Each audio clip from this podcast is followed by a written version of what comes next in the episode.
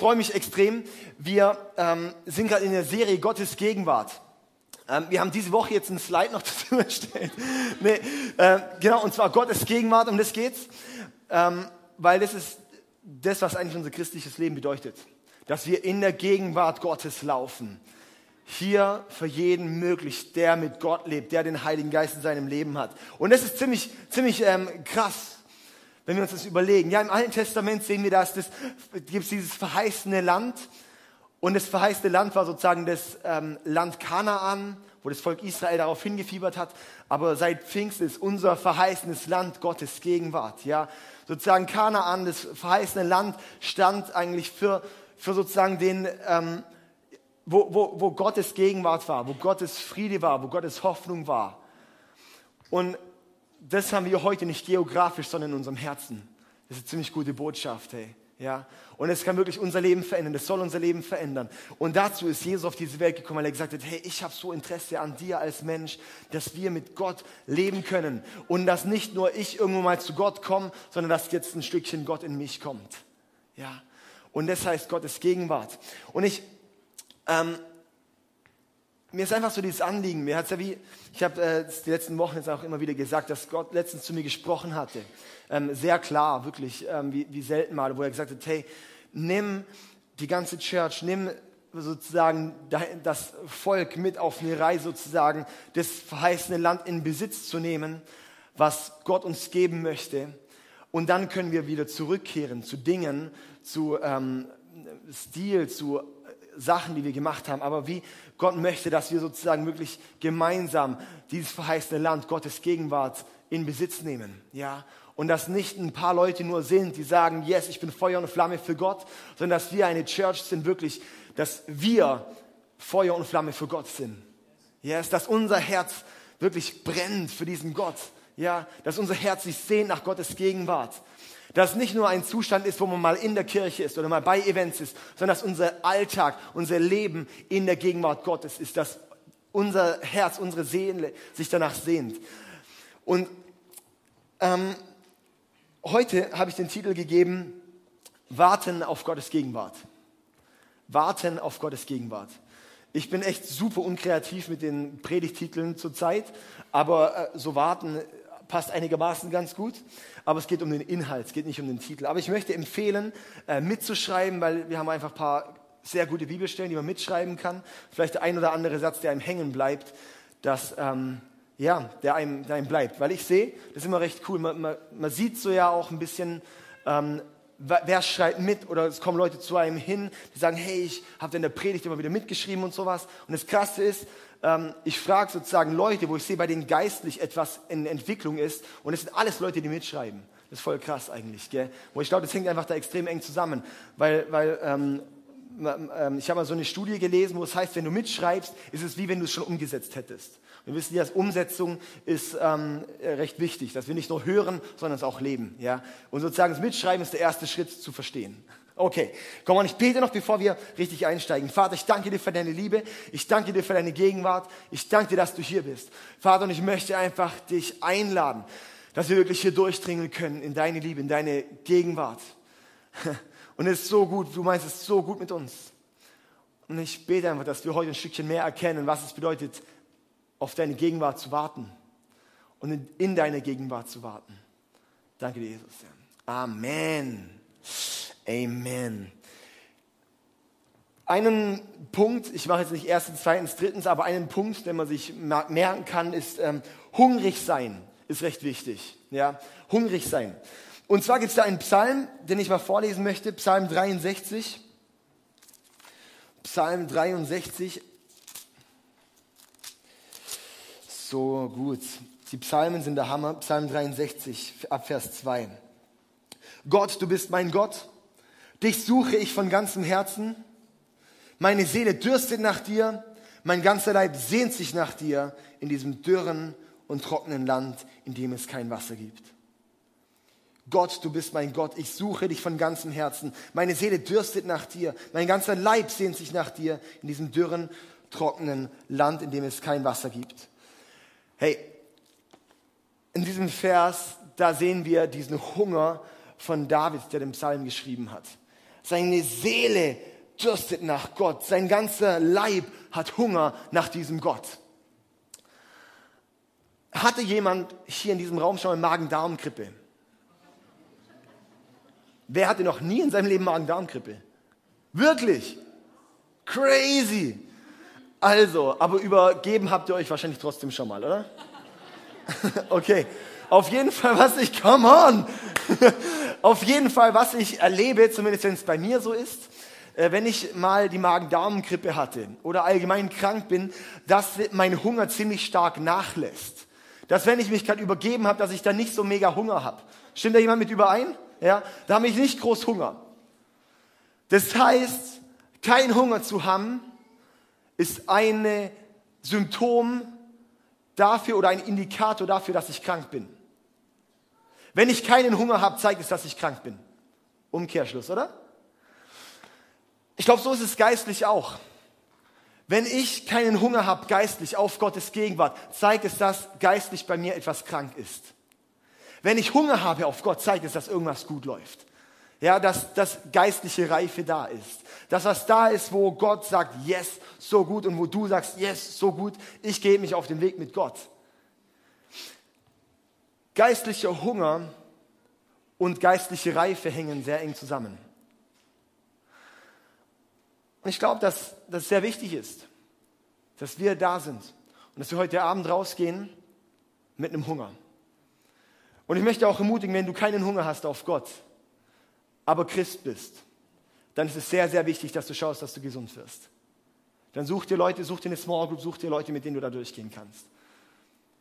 Weil wir sehen es auch an, an Körper, wenn Menschen nicht mehr essen, wenn Menschen dauerhaft keinen Hunger mehr haben, das nennt man Magersucht, dann wird es ziemlich ungesund. Und dann ist selbst wenn was reinkommt, kommt es gleich wieder raus.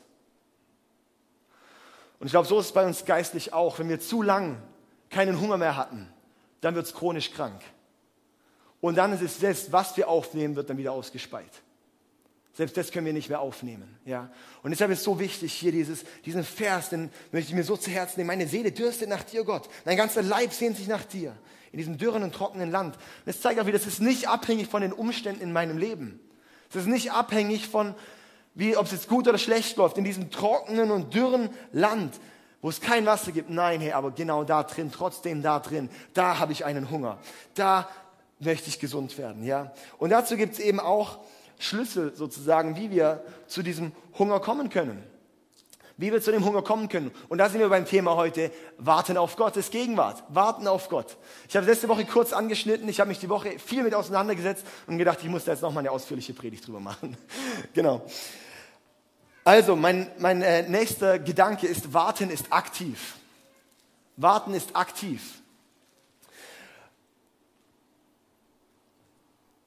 Wenn wir ins Hebräische schauen, sozusagen dieses Warten auf Gott, heißt gewisserweise sitzen und Klappe halten. Aber im Inneren fokussiert sein auf Gott. Im Psalm 130, ich habe heute einige Verse, die einfach sehr, sehr stark sind, sehr, sehr aussagekräftig. Psalm 130, Vers 5 steht, ich harre auf den Herrn, meine Seele harrt, also harren ist, ähm, ich habe es extra nochmal ähm, im Wörterbuch nachgeschlagen, das Synonym ist warten, deshalb ähm, machen wir auch warten. Ich harre auf den Herrn, meine Seele harrt, ich hoffe auf sein Wort. Da sehen wir, hey, das ist so wichtig. Ich harre auf den Herrn. Ich möchte auf dich harren, Gott. Ich möchte auf dich warten. Ich möchte angespannt, gespannt warten, Gott, was du jetzt, was du hast. Aber das ist eine Zeit, von, wo sich es erstmal vielleicht auch anfühlt wie ein, Vakuum, wo sich es anfühlt, wo es auch mal anstrengend ist. Warten ist nicht immer angenehm. Das sehen wir im Wartezimmer beim Arzt. Es ist nicht immer angenehmes Warten. Aber es bringt uns zu dem Ergebnis, wo Gott uns haben möchte. Jesaja 33, Vers 2 steht, Herr, sei uns gnädig, denn auf dich harren wir. Sei unser Arm alle Morgen, ja unser Heil, äh, ja, äh, morgen, ja, uns Heil zur Zeit der Trübsal. Herr, sei uns gnädig, denn auf dich harren wir. Auch so dieses, wir warten darauf, dass Gott etwas tut. Aber es braucht wie diese, wir warten in Gottes Gegenwart. Wenn wir bei Gott warten, dann erzeugt das Ganze Hunger.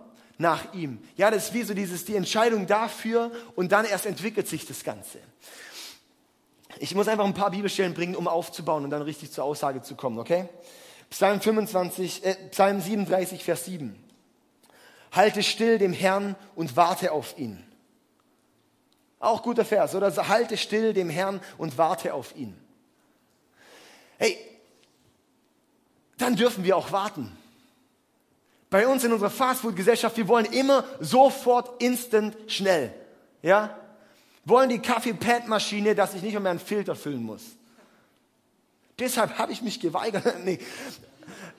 Hey, aber auch geistlich ist es doch so, auch mit Gott, oder? Wir wollen sofort die Antwort. Wir wollen sofort, dass er, dass er uns begegnet. Wir wollen sofort, hey, aber es braucht dieses, wir harren auf Gott, wir warten auf ihn, wir sind, wir, wir fokussieren uns auf ihn, dass er dann anfangen kann, zu uns zu sprechen.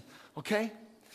Hey, Psalm 25, Vers 5, leite mich in deine Wahrheit und lehre mich. Denn du bist der Gott, der mir hilft. Täglich harre ich auf dich.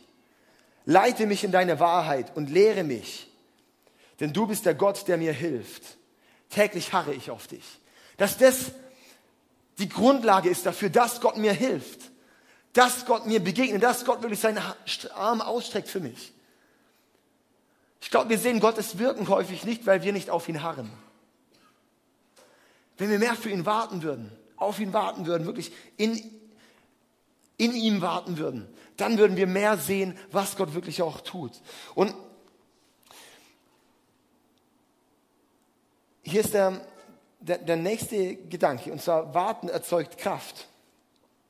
Und jetzt kommen wir zu den intensiveren Bibelstellen. Psalm 62, Vers 2 bis 3. Auf Gott allein vertraue ich fest, denn von ihm kommt meine Rettung.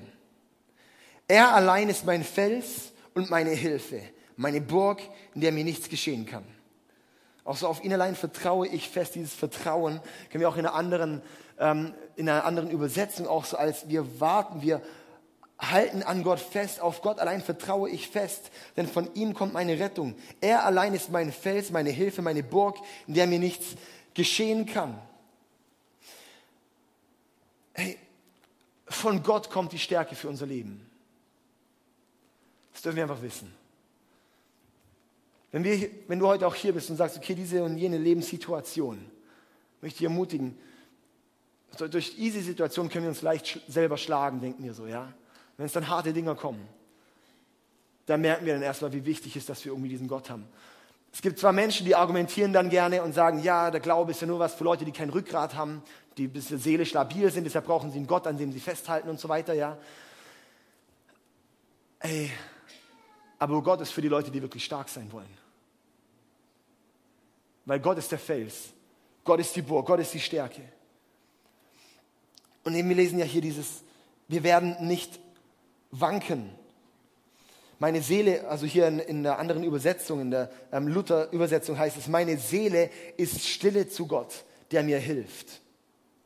Denn er ist mein Fels, meine Hilfe, mein Schutz, dass ich gewiss nicht wanken werde. Meine Seele ist stille zu Gott, der mir hilft. Denn er ist mein Fels, meine Hilfe, mein Schutz, dass ich gewiss nicht wanken werde. Wir werden nicht wanken, weil wir davor stille waren bei Gott. Ich sehe es auch so oft, oder in, auch in, bei, bei Christen, wie, wie häufig, wie leicht es ist, dass wir wanken dass wir wieder fallen, dass wir in Dinge, in Verhaltensmuster kommen. Wir sagen, das ist aber nicht so christlich, oder? Wir wanken häufig, weil wir nicht in der Stille bei Gott sind. Wir wanken so häufig, weil wir nicht Gottes Gegenwart suchen, weil wir nicht bereit sind, auch mal ein bisschen still zu sein bei ihm, vor ihm, mit ihm. Ja, ey, und ich, ich, ich habe das wirklich zu mir zu einer Gewohnheit gemacht, wenn ich so Zeit mit Gott verbringe. Ich möchte wirklich auch jeden Morgen gezielt aktiv Zeit haben mit Gott. Das ist wie meine, meine Tankstelle jeden Morgen. Wenn ich das nicht mache, dann ist es nicht so ganz gesund, was den Tag passiert. Und da ist wie, da, da lege ich die Grundlage dafür, dass Gottes Gegenwart mich den ganzen Tag begleitet. Ja?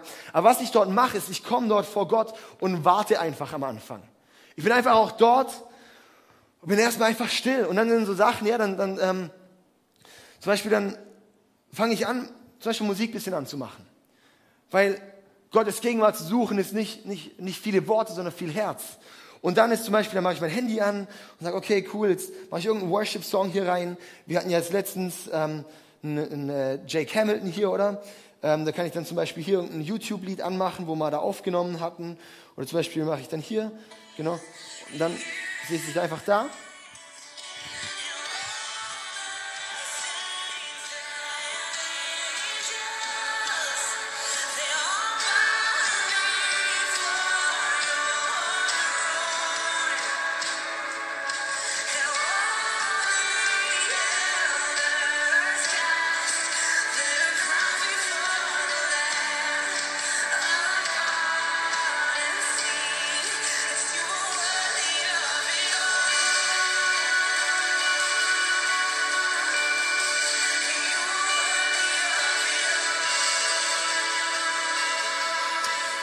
Ich begehe mich so in die Gegenwart Gottes. Ja, hier ist Gott und hier bin ich. Ich bin einfach still.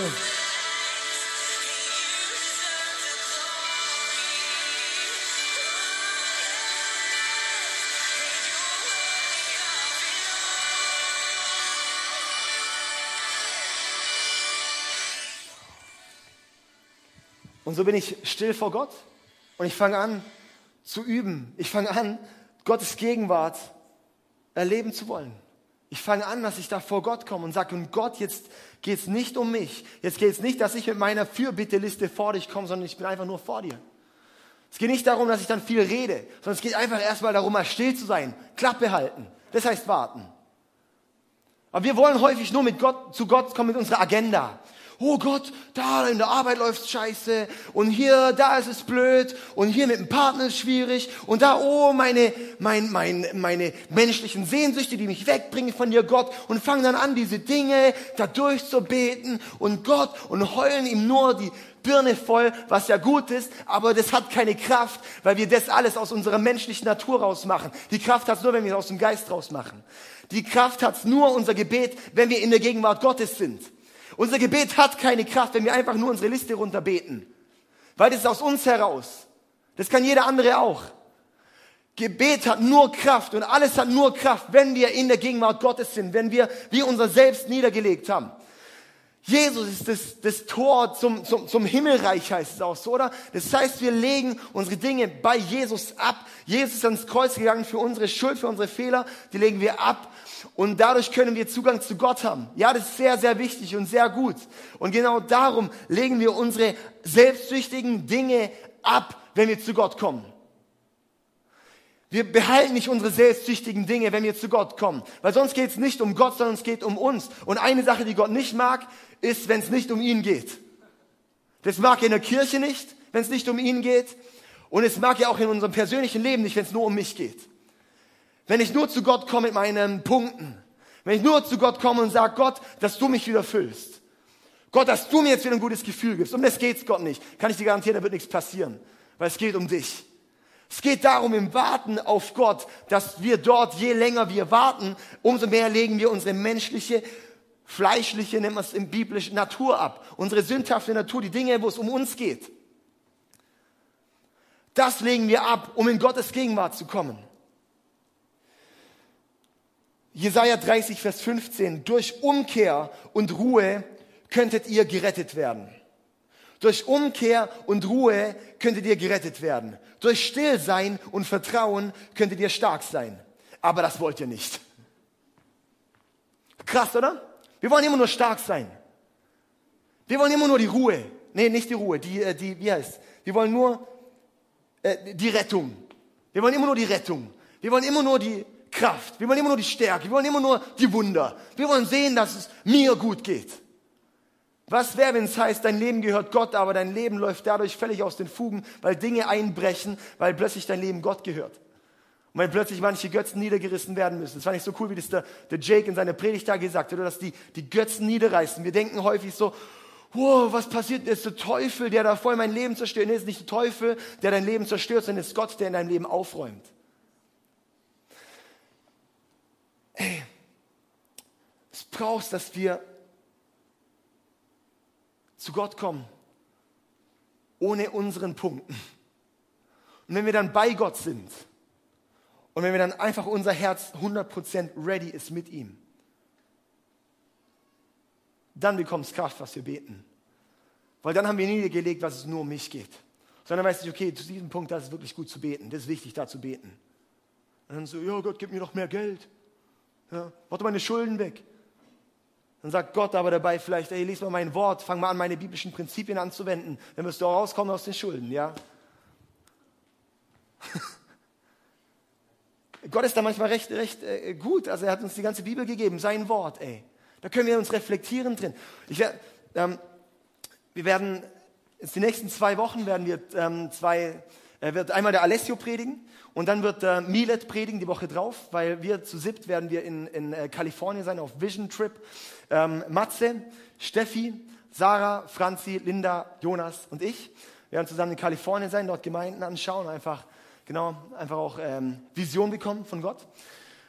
Und danach werden wir zurückkommen und dann wird es eine, einen Zweiteiler voraussichtlich geben zum äh, den, der Weg in die Gegenwart Gottes. Und da werden wir eingehen auf, was sozusagen Prinzipien sind, wie wir wirklich aktiv in die Gegenwart Gottes kommen. Da gibt es sehr, sehr coole Anleitungen in der Bibel dazu. Echt stark, ja. Und das werden wir anschauen. Und das eine Station möchte ich da einfach, ähm, einfach ähm, kurz, ganz kurz nennen. Und zwar ist es das, ähm, im, in der Stiftshütte gab es dieses Waschbecken mit Spiegeln drin und es steht für das Wort Gottes. Und das Wort Gottes heißt, das ist wie der Spiegel für uns. Das haben wir an verschiedenen Stellen auch im Neuen Testament, wo wir das sehen, dass das Wort Gottes der Spiegel für uns ist, sozusagen, um uns zu reflektieren, lebt mein Leben gerade nach den Prinzipien von Gott oder nicht. Ja? Und das ist auch ein, ein, ein wichtiger Weg, vielleicht auch dorthin zu kommen, um unser Selbst niederzulegen, um vor Gott zu kommen, um in die Stille zu kommen. Dass wir sagen, okay, jetzt lese ich hier mal in der Bibel und schau mal, was sagt denn Gott zu diesem und jedem Thema? Ja, ich habe, keine Ahnung, mit diesem oder mit, mit dem Thema Beziehung Stress, ich habe mit dem Thema Beruf, ich habe mit dem Thema Finanzen. Was sagt Gott zu diesen Themen? Und dann reflektiere ich mich da drin und schaue, okay, hat Gott mir da was zu sagen? Und wo soll ich vielleicht mein Leben bereinigen und aufräumen und waschen? Ja, deshalb ist auch das Waschbecken, dass mein Leben so läuft, wie Gott möchte. Und damit lege ich sozusagen meine sündhafte Natur, meine menschlichen Sehnsüchte, diese Dinge ab, um dann weiterzukommen zu Gott. Weil bei Gott ist kein Platz. Bei Gott ist kein Platz für, für, für Unheiligkeit. In die Gegenwart Gottes kommen wir nicht, wenn wir noch ständig mit unserer, mit, mit unserer, mit unserer Selbstzentriertheit zu ihm kommen. Dann werden wir ihn nie durchbrechen. Dann werden wir ihn nie erleben. Du wirst Gott nie richtig im Worship erleben, wenn es immer nur um dich geht. Du wirst, Gott, du wirst nie richtig Gebetserhörungen sehen, wenn es dann nur um dich geht. Ich weiß, ich bin jetzt super klar, aber ich glaube, es ist super biblisch.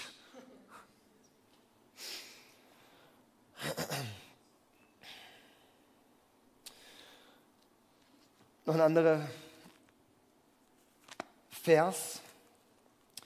In Jesaja 40 müsste der sein. Habe ich gar nicht aufgeschrieben. Gut, aber Jesaja 40 auf jeden Fall. Jesaja 40, Vers 30 bis 31.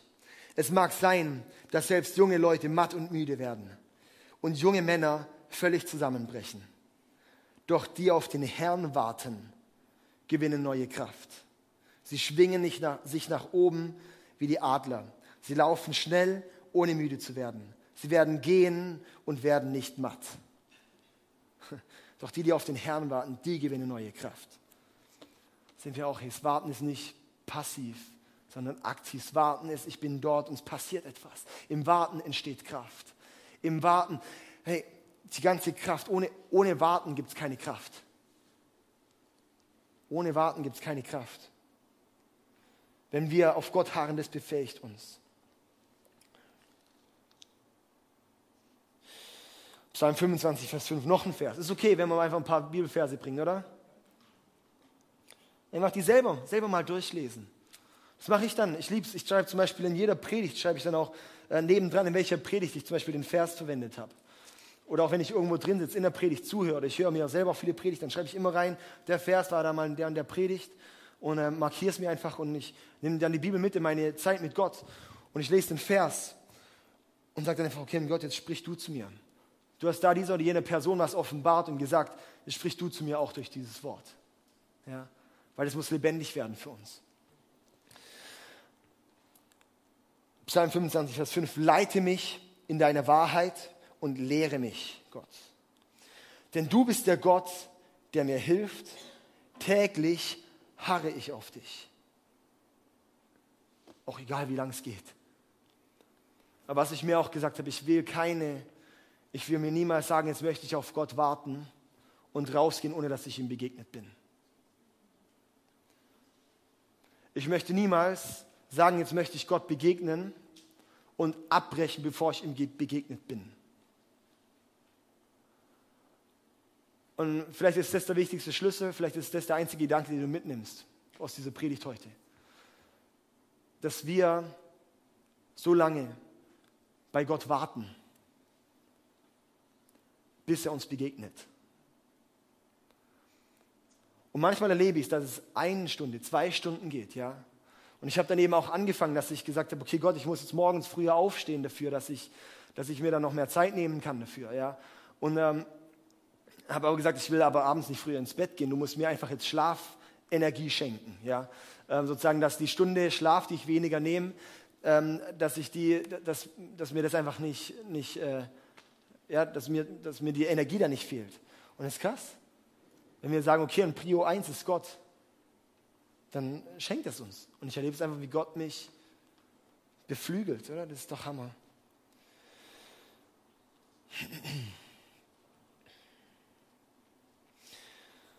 Es gibt so verschiedene, verschiedene Wege. Ich liebe es zum Beispiel am Anfang, wenn ich sozusagen vor Gott komme, dass ich am Anfang mir so Worship-Musik anmache.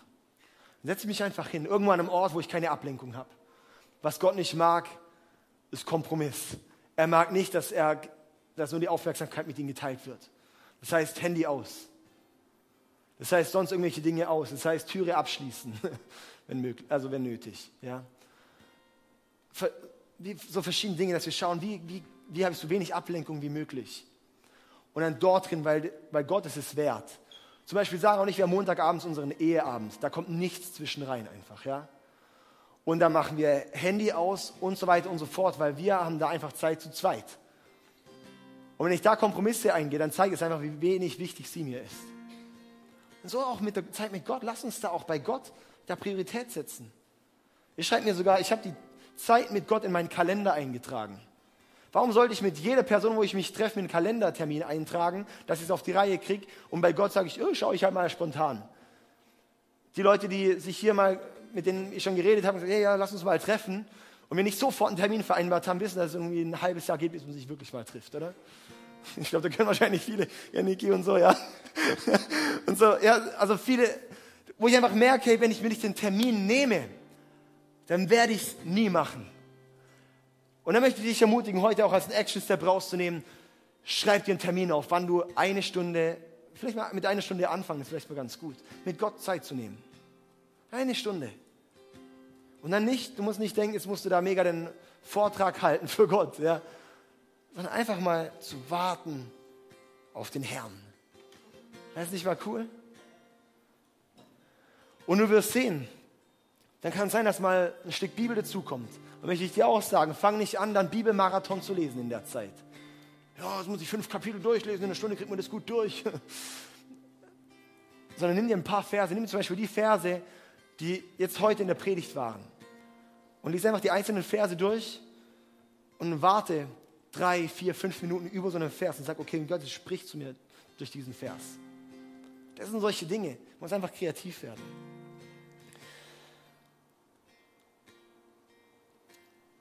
In Sacharja 2, Vers 17 steht, die ganze Menschheit soll vor dem Herrn schweigen, denn er tritt aus seiner heiligen Wohnstätte hervor. Finde ich auch noch einen krassen Vers. Die ganze Menschheit soll vor dem Herrn schweigen, denn er tritt aus seiner heiligen Wohnstätte hervor. Und ich einfach sehe, hey, das ist wie was, wo ich, womit ich Gott ehre. Wenn nicht ich wieder die ganze Zeit dreht, sondern wo ich sage, Gott, jetzt, jetzt bist du dran. Gott, jetzt die Zeit gehört dir. Und das Coole ist, es ist die Zeit, wo dann Gott zu dir spricht. Wir lesen im Johannes Evangelium, meine Schafe hören meine Stimme. Wenn du zu Gott gehörst, dann hörst du Gottes Stimme.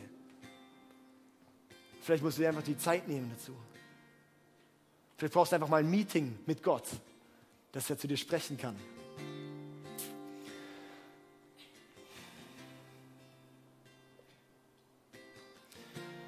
Yes. Ich denke, soweit waren es ein paar gute Gedanken. Ein bisschen ein paar Sachen okay. Sollen wir noch weitermachen? Oder? Nee, ist, ist gut, oder? Ähm, ich denke, das sind ein paar Gedanken, die kann man mitnehmen. Für mich ist einfach immer, hey, ich versuche einfach jetzt das, das bisschen auszumalen, was in der Bibel steht, was die Sachen sind, die da einfach jetzt in der Bibel gelesen sind, oder? Ich finde es einfach wichtig. Was ich krass finde, gerade auch so in, in den Psalmen sehen wir es ganz häufig, dass da, da sehen wir, wie wir eigentlich vor Gott kommen. Und ganz häufig fängt es an mit dem Ort, wo der Psalmschreiber dann wie sich ein bisschen fern von Gott fühlt. Aber dann fängt er an und die Psalmen hören auf, mit Gott zu ehren. Die fangen, hören auf in der Gegenwart Gottes. Die fangen an vielleicht in der Distanz, aber die enden in der Gegenwart. Ich glaube, so ist bei Gebet auch bei Zeit mit Gott. Es fängt mit Disziplin an und es hört in der Gegenwart auf. Psalm 40 lese ich einmal noch ein paar Verse vor. Geduldig hoffte ich auf die Hilfe des Herrn und er wandte sich mir zu und hörte mein Schreien. Er rettete mich aus dem Sumpf der Verzweiflung, aus Matsch und Schlamm. Er stellte mich auf den festen Boden und er gab meinen Füßen festen Halt. Er legte mir ein neues Lied in meinen Mund, mit dem ich unseren Gott loben kann. Viele werden sehen, was er getan hat und darüber staunen. Sie werden dem Herrn vertrauen. Glücklich ist der, der auf den Herrn vertraut, der auf den Herrn harrt und nicht den Stolzen und den Lügnern glaubt. Herr, mein Gott, du hast so viele wunderbare Taten getan. Deine Vorhaben sind so zahlreich. Du bist mit niemandem zu vergleichen. Wenn ich versuchen wollte, alle deine wunderbaren Taten aufzuzählen, würde ich kein Ende finden. Du hast keine Freude an den Opfern und Gaben, aber du hast mir die Ohren geöffnet und ich erkenne, dass kein Brand- und Sündopfer willst da sprach ich, sieh Herr, ich bin gekommen. Und es steht in deinem Buch über mich geschrieben. Ich will deinen Willen gerne tun, mein Gott, denn dein Gesetz ist tief in mein Herz geschrieben. Und so weiter. Du kannst einfach auch weiterlesen. Findest du kraftvoll, wie es in dieses einfach in so einen Lobpreis geht. Oder sind dann, hey, oh my goodness, ich bin in der Gegenwart Gottes. Hey, wow, Gott, danke, danke, danke, dass du gut bist. Danke, du hast mich aus dem Schlamm gerettet. Wow, und Gott, wie groß bist du eigentlich? Das ist ja unglaublich, Gott. Oh Mann, ich kann dich einfach nur anbeten, ich kann dich nur ehren, ich kann nur preisen, wenn ich schaue, hey, wie groß diese Welt ist. Hey, oh, was für ein Wunder. Was für ein Wunder, hey. So gut.